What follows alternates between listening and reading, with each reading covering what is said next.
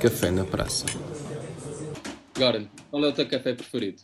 Pá, tudo que for numa esplanada, num jardim, não é? Com boa vista, para mim é ótimo. E o que é que gostas de fazer num café? Tinha muito hábito de trabalhar num café, trazer o computador, trabalhar, ver, mas no, na localidade ou na freguesia, sobretudo para ir falar com as pessoas, estar com alguns amigos, é o que eu costumo fazer. E como é que pedes o teu café? Um cafezinho, se faz favor. É.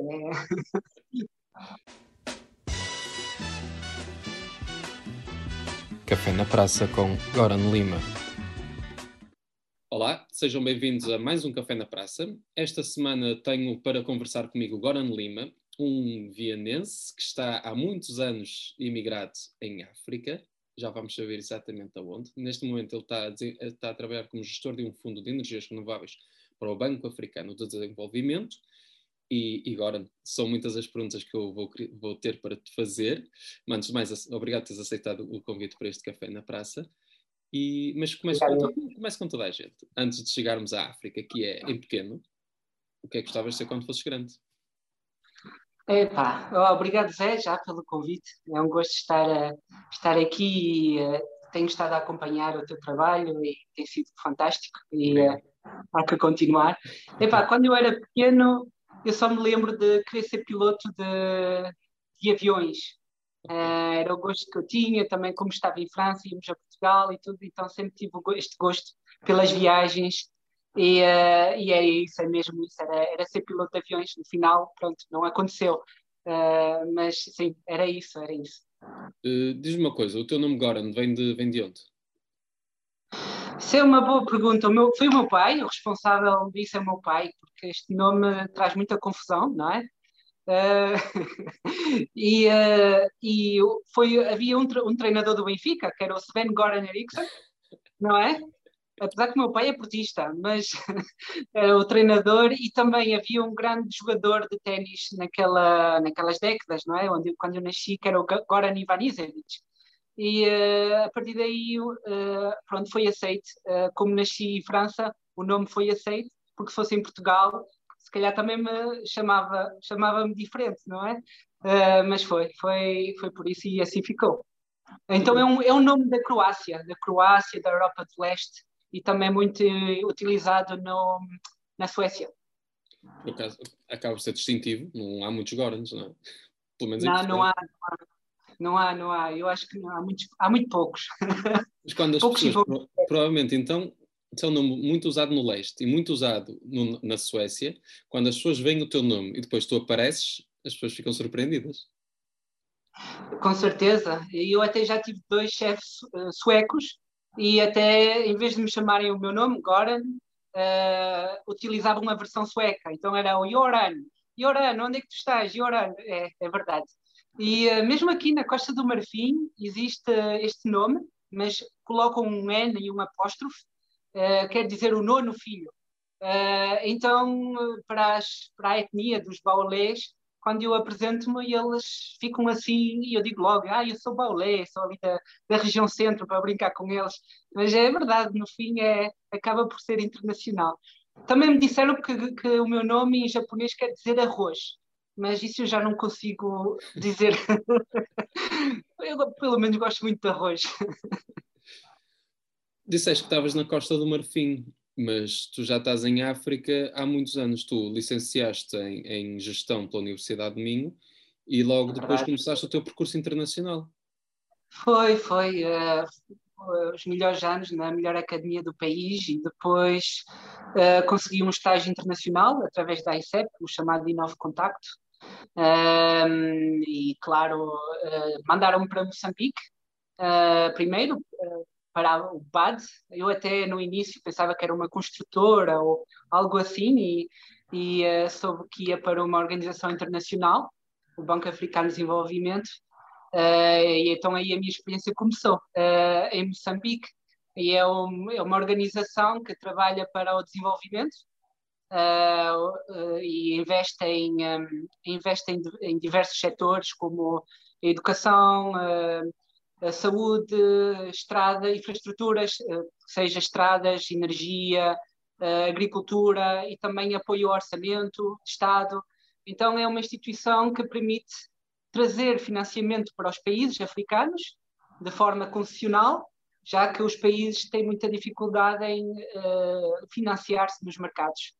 Uh, no final, os, os, meus patrões são os países, nós, os nossos acionistas são países, e Portugal, por exemplo, está representado no, no Conselho de Administração e, uh, e através do, do rating, o, o tal 3A, no nosso caso, estamos nos Bs, mas isso permite à nossa instituição ter, um, um, ter uma segurança para poder se financiar e para trazer este financiamento para projetos de desenvolvimento aqui em África.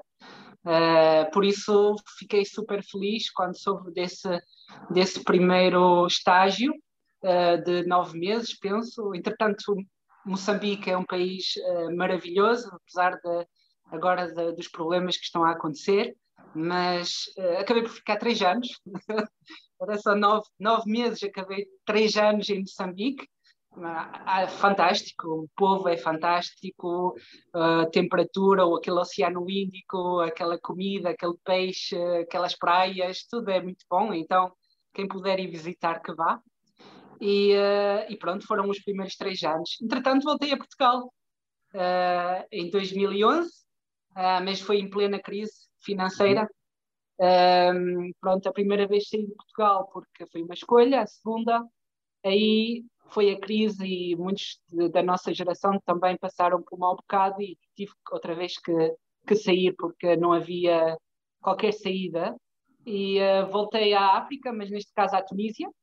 Fui para a Tunísia, da mesma para o Banco Africano de Desenvolvimento, também um país também com outra cultura, não é? Uma cultura árabe, uh, mais difícil de se integrar, não é? Já não havia já não havia aquela aproximação cultural, mas foi uma experiência fantástica, também durante quatro anos, e depois disso o Banco Africano decidiu regressar à Costa de Marfim, porque tinha havido aqui guerra civil aí nos anos 2000, o banco teve, estava temporariamente uh, em, na Tunísia. Em Tunis? E de, em Tunis, e depois de, da normalização aqui o banco regressou e juntei-me ao pacote, não é? E, e, vim para aqui, para a Costa do Marfim, e faz agora cerca de seis anos.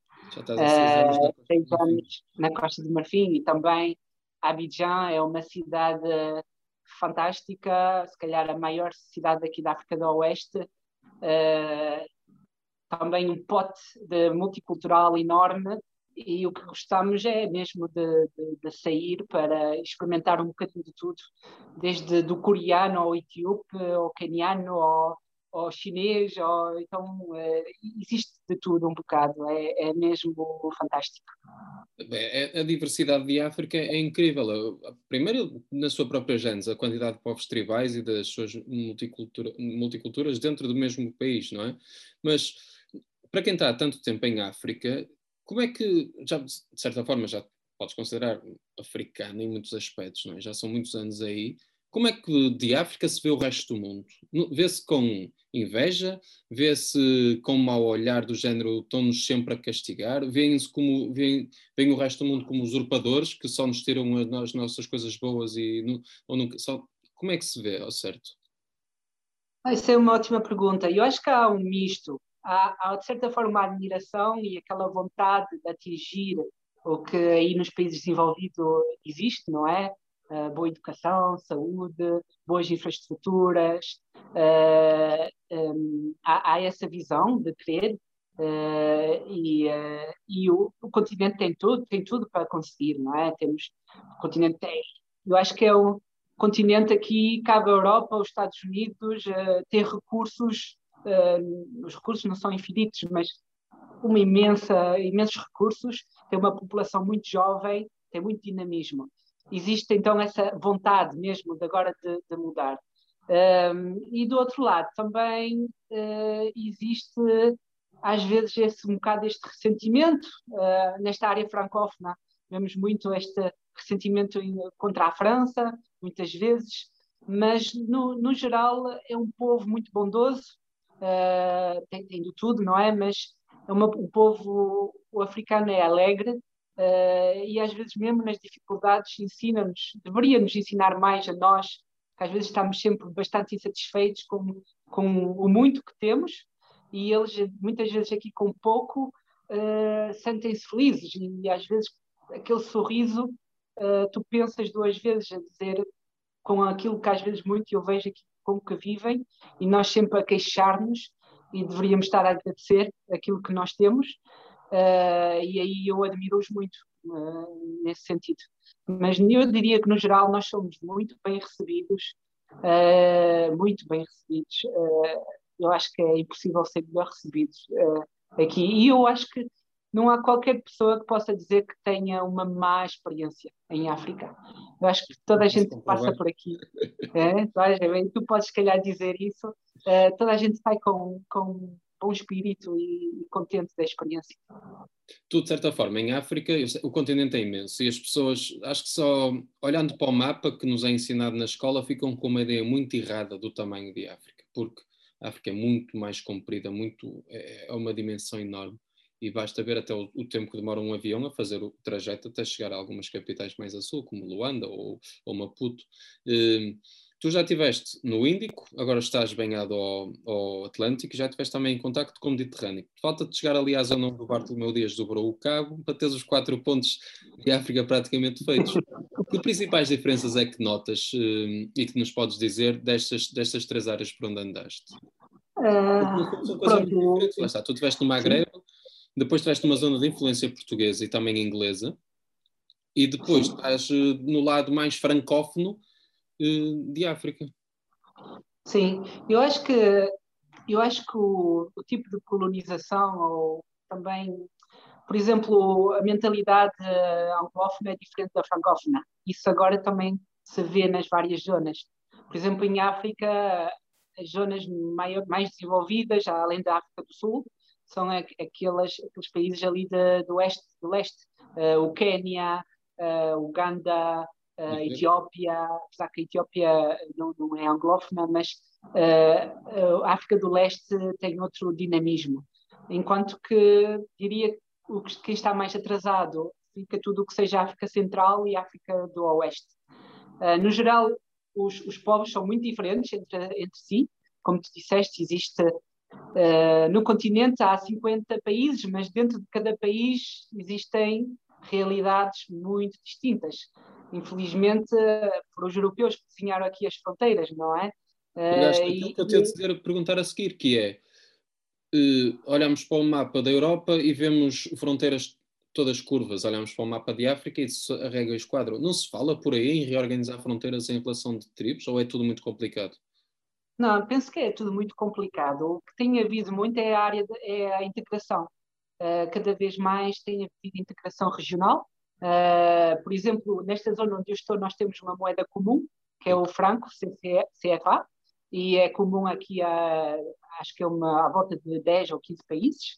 Uh, por exemplo, as pessoas podem viajar, é tipo uma União Europeia, uh, dentro de, daqui deste, deste espaço. Acho que na, na região sul é SADC, eh, então existem estas regiões económicas, monetárias e de integração, e cada vez está mais integrado. Eh, o que tem havido é, por exemplo, aqui pessoas da mesma etnia, tanto podem ser do Ghana como da Costa do Marfim, ou, ou do Togo e do Benin. Então há aqui uma mistura e, e, eu acho que, pronto, dificilmente há uma reorganização de fronteiras, mas vai passar muito pela integração regional. Eu acho que é, é esse o que tem-se visto o, e o futuro. Ok. E uh, agora até me perdi. Estava-te a ouvir e até me esqueci do que é que te de perguntar a seguir. Mas, uh, não, já sei o que é que era. Uh, Fala-me do. Tu estás a trabalhar em fundos de energias renováveis, não é? Num fundo de energias renováveis. É algo que está a ser implementado em força ou é, ou é uma moda europeia? Ah, eu não diria como uma moda europeia. As Nações Unidas têm estes uh, objetivos para o desenvolvimento, não é? E uma, um dos objetivos é o acesso à eletricidade para todos, uh, até 2030. Então é, de certa forma, um objetivo mundial. E, uh, e só se consegue este acesso à energia se conseguirmos também a este objetivo que, que tem que ser de, de forma limpa, sustentável, durável, não é? limpa. Então, este acesso passa obrigatoriamente pelas energias renováveis.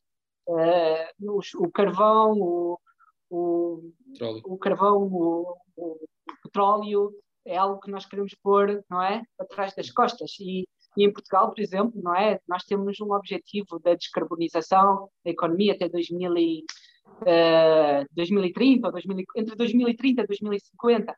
Uh, então isso pressupõe um grande investimento na área das energias renováveis, porque é o futuro é o futuro, temos visto os custos também a, a diminuir drasticamente, então, de certa forma, é, é, bastante competitivo, às vezes agora mesmo comparado com as energias fósseis. Uh, então, de certa forma, uh, é aquilo que toda a gente está, está a apostar. E daí que os vários países, não é? Como eu tinha dito, o Banco Africano, há acionistas que são países, têm, influenciam não é, a agenda do banco e as suas políticas. E as energias renováveis estão na, são um dos principais, um dos principais objetivos, a implementação de energias renováveis no continente.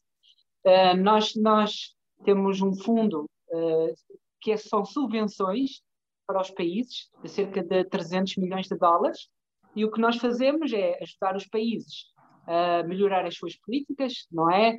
para atrair o setor privado para vir a investir e é também ajudar o setor privado a preparar os seus projetos. Uh, e também ajudamos uh, alguns fundos, outros fundos a capitalizarem-se para investir em energias.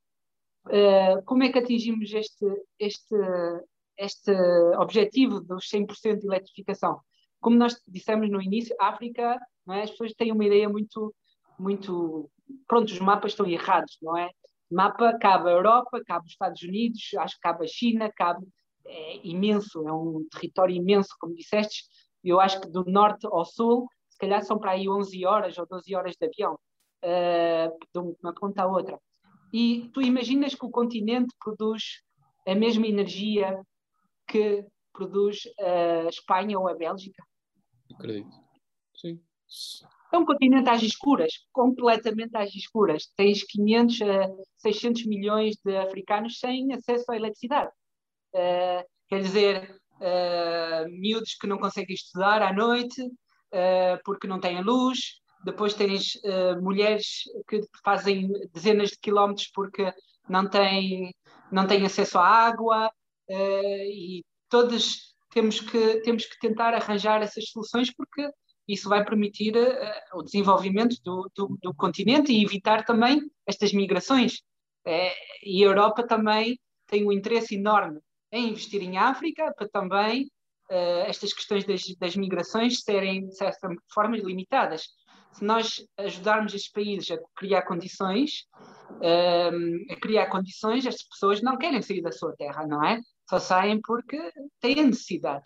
E é por isso que também cabe à Europa e através destas instituições investir para depois conseguirmos encontrar aqui as soluções.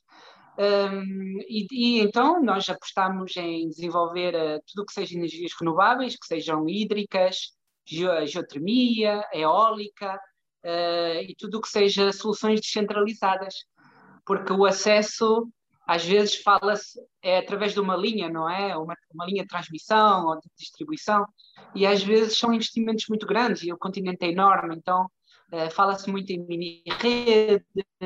Então nós trazemos estas novas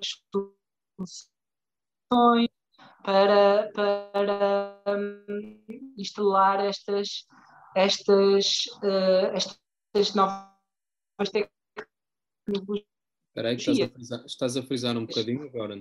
Agora voltaste.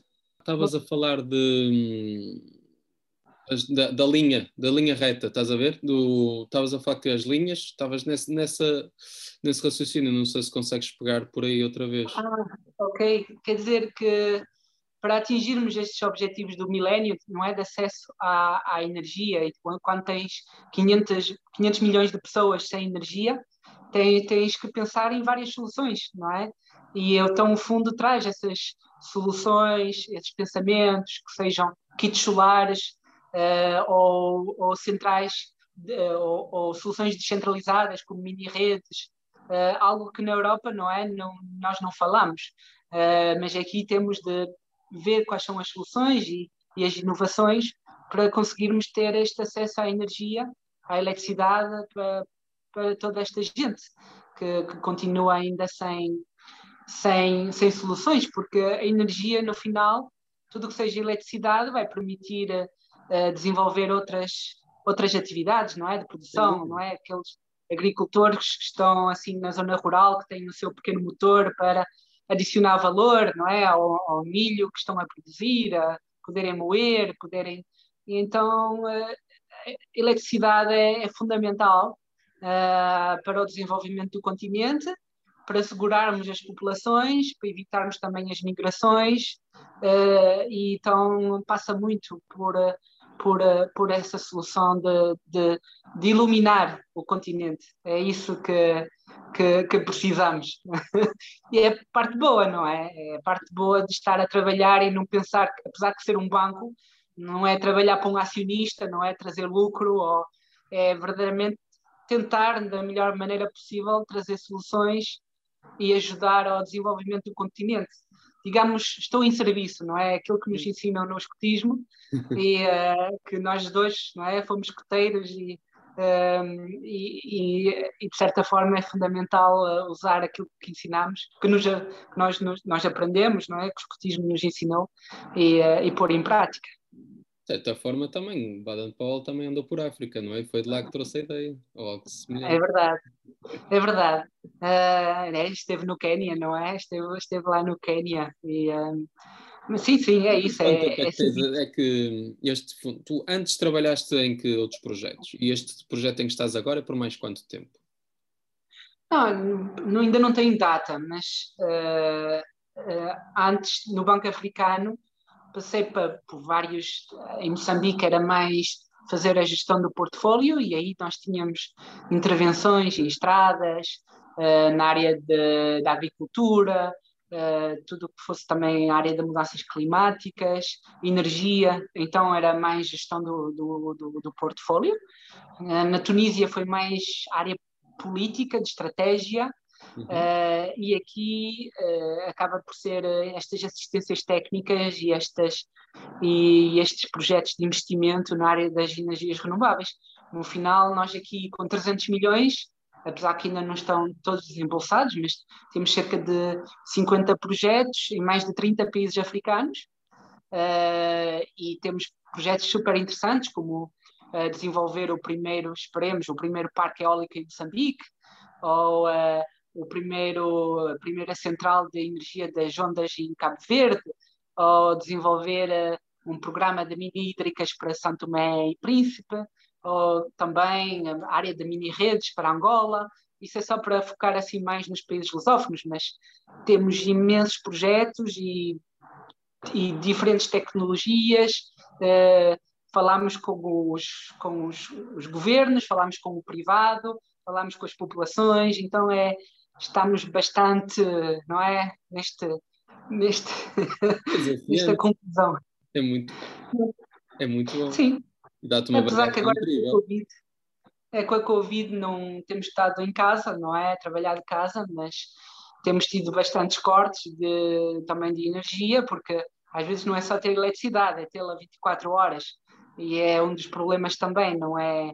Não é constante. Uh, aqui na Costa do Marfim não costumamos ter esse problema, mas na maioria dos países africanos uh, existem cortes, não é? Há cidades que só recebem, às vezes, eletricidade durante três ou quatro horas. Um, então, então é isso, é isso. Uh, o desenvolvimento do continente passa pela, pela, pelo desenvolvimento das energias renováveis, assim como Portugal, ah? nós, nós estamos não é? Temos agora os parques eólicos, imenso, não é? No norte, mas agora está o solar que está a desenvolver muito ali na zona do Alentejo. Pessoas criticam, mas é o futuro, sinceramente é o futuro. E se pudermos fechar, já fechamos Sines, se pudermos fechar, uh, uh, assegurar a estabilidade não é? de, de todo o sistema elétrico, é apostar nas, nas energias renováveis. É isso que é, que é o futuro. Falaste em Portugal, uh, veste a regressar ao país? É assim, eu tentei em 2011, não é? Mas, mas não funcionou. Agora, agora eu acredito que sim, um dia, uh, não sei quando ainda, mas, mas acredito que aqui os ensinamentos, acredito que poderei também trazer algo ao, ao país ou à localidade onde, onde ficar. Uh, mas eu tento estar sempre ligado às questões da terra, uh, tentar seguir, tentar os meus contributos, as minhas críticas também, muitas. Uh, mas acompanhas há 10 anos, Carboeiro? Sempre, sempre, sempre ligado. Às vezes, se calhar podem dizer que sou um bocadinho crítico demais, mas tento, tento sempre abanar e puxar e pedir que é que se passa, o que estamos a fazer, para onde estamos a ir. Uh, acho que é importante, uh, mesmo não estando ligado diretamente, mas tento, tento estar ligado à Terra. Tu disseste-me que, aliás, quem ouviu a Narayana, sabemos que neste momento é já Carboeiro está a liderar no nível de representações aqui no Café na Praça. Ah, que bom. mas o que eu estava a dizer é, como é que, como é que vês? Né, estás de fora, eu também tenho estado bastante tempo fora do país. E depois, quando regressas, ou quando, quando foi a última vez que vieste cá? Quando vieste a Portugal? A última vez? Sim. Foi uh, já faz um ano e meio, por causa da Covid e tudo, e questões uh, familiares. Uh, foi em 2000 e, entre, sim, início, finais de 2019. E quando voltas? Quando vens? Olhas à tua volta e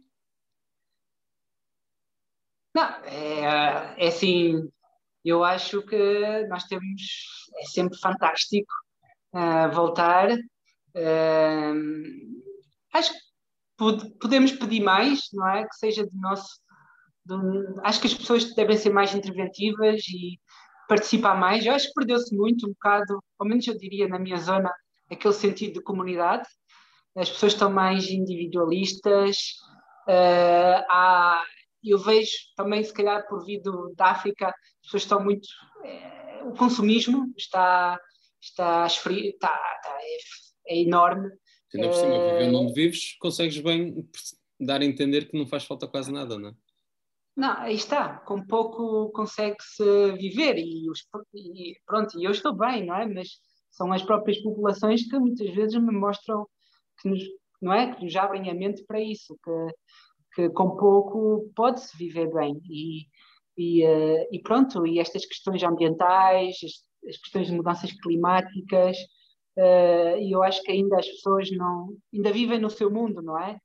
Uh, ainda não abriram verdadeiramente a mente para todas estas questões. E, eu só gostaria que fossem mais interventivas, mais participativas, que não houvesse só um pensamento único, uh, e que, pronto, que, que nos abramos mais. Uh, vamos ver, vamos ver com o tempo. Uh, e desafias alguém esta... a fazer um percurso como o teu, de arriscar e apostar em África? Desculpa, desculpa, José. Recomendas alguém fazer o percurso que tu fizeste, ir para a África? Sim, eu acho que, principalmente para os jovens, eu acho que esta abertura acho que é essencial não é? Não, muitos gostam de ficar ali, mas ter uma exposição a, outras realidades, outras culturas, pá, abre a tua maneira, a tua mente, a tua maneira de ver as coisas, e eu acho que isso é fundamental, e, e é por isso que estes estágios internacionais pá, são fantásticos, são e devem ser aproveitados, e pronto, se, se depois, entretanto, virem um, não é, um caminho uh, para ficar, onde vem a sua missão, não é? Ou, a sua maneira de trazer algo mais uh, para o mundo, pá, é ir em frente, uh, nunca esquecer as suas raízes, pá, a sua família, a sua terra e, e contribuir depois no futuro, não é? Para melhorar a sua, a sua área. Agora, é? Como é que é? pensar globalmente, agir localmente também, não é? Então, essa, isso, isso tudo ajuda, isso tudo ajuda. Agora, muito obrigado por esta conversa. Passou rápido, dava, gostaria de continuar mais um bocadinho, mas também o que é bom acaba. Claro. A forma como, claro, claro. como iluminaste a conversa foi boa. Gostei. Não, obrigado, José. Pá. Obrigado, espero bem nos vermos em breve. Faz muitos anos, nosso, desde o nosso acampamento na vacaria. Te lembras? Ainda te lembras? Ah, foi depois. Foi? Foi a primeira vez que eu te conheci. Ah, ok. Não, pensei que tu és a falar de, da última vez que nos cruzamos. E se calhar depois do cenáculo, não é? O primeiro Sim, cenáculo, do escutismo. É, pá, foi fantástico e, eh, e pronto, e obrigado pela oportunidade. Ora, é essa. Eh, Espero que quem nos, tenha- que nos esteja a ouvir tenha gostado de te conhecer e também ficou o bichinho também de, mais que não seja pelas energias renováveis, mas também por perceber que as, as diferenças que, que nos separam e nos unem à África, não é? São muitas. Não, imensas, imensas. Tá?